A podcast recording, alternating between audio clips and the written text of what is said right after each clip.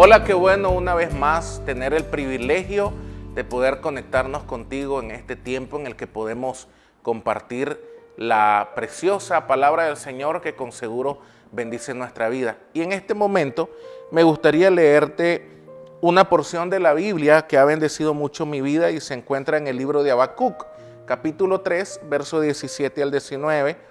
Dice lo siguiente: Aunque la higuera no florezca, ni en las vides haya frutos, aunque falte el producto del olivo, y los labrados no den mantenimiento, y las ovejas sean quitadas de la majada, y no haya vacas en los corrales. Con todo, yo me alegraré en Jehová, y me gozaré en el Dios de mi salvación. Jehová el Señor es mi fortaleza, el cual hace mis pies como de siervas, y en mis alturas me hace andar. Me gusta mucho este pasaje porque es una porción que ha hablado mucho a mi vida. Cuando veo a un hombre como Habacuc, que dice básicamente que no importa que pierda absolutamente todo lo que tiene, él toma decisiones vitales para con él. Y dice que se va a alegrar y que va a tener gozo en el Señor.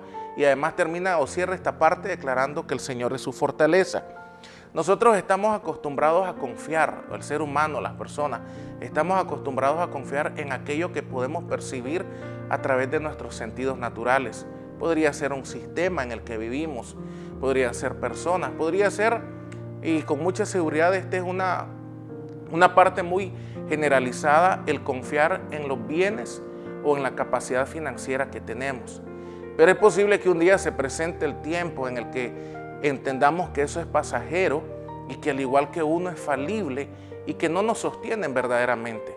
La Biblia hace una declaración muy, muy vital porque nos enseña que debemos fijar nuestra vista en aquello que es invisible, que es lo permanente.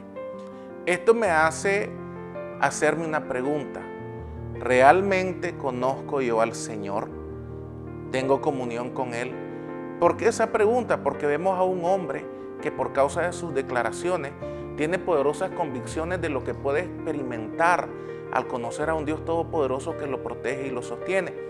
Y pensando en esta pregunta vino a mi mente un ejemplo. Podríamos tomar, digamos, a un matrimonio, se casan, tienen una celebración maravillosa, pero en su vida matrimonial no comparten tiempo, no superan las adversidades, no tienen intimidad, etcétera, etcétera. Entonces, aunque están casados, aunque están unidos en matrimonio, realmente no se conocen.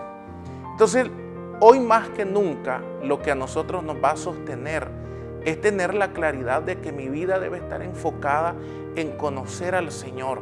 Su palabra nos presenta quién es Dios. En su palabra, que es viva y eficaz y que es su propia palabra, tú puedes experimentar el amor, el conocerlo, la intimidad, el crecer en el conocimiento del amor del Padre. Creo que en este tiempo, por ejemplo, yo tengo, yo estoy orando de esta manera.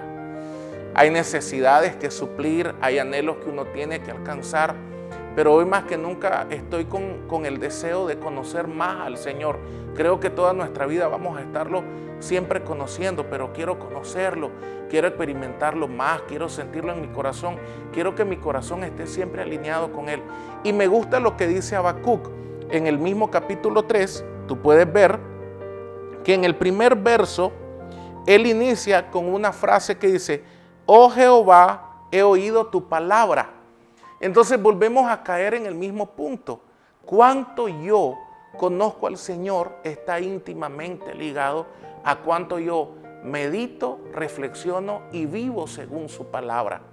Es importante tener presente esto porque no está separado, no puede estar separado el decir que conozco a Dios, pero que no conozco su palabra, es imposible. Por eso yo te invito en este día que tú y yo nos convirtamos en personas de la Escritura. ¿Qué quiero decir con esto? Que meditemos en ella, que la atesoremos en nuestro corazón que nuestros pensamientos sean llenos de la Escritura, que nuestra vida activa, nuestra vida cotidiana sea la aplicación de la Escritura y que busquemos al Señor. Si meditas en la Escritura, te aseguro que lo estás buscando y Él te va a hablar y te va a llenar y podrás decir esas declaraciones poderosas que leíamos en Habacuc. Quiero cerrar con esto. En el libro de Hebreos, en el capítulo 11, verso 6, dice lo siguiente, porque es necesario que el que se acerca a Dios crea que le hay y que es galardonador de los que le buscan. Imagínate qué promesa más impresionante lo que vamos a experimentar cuando nos acerquemos a Dios creyendo que le hay y creyendo que es un Padre que te ama y que te quiere bendecir y proteger. Que el Señor te bendiga de una manera maravillosa en este tiempo y que los días que están por delante tengas experiencias íntimas con Él que te permitan ver que Él está ahí presente para ti, para tu casa y para tu familia. Que Dios te bendiga.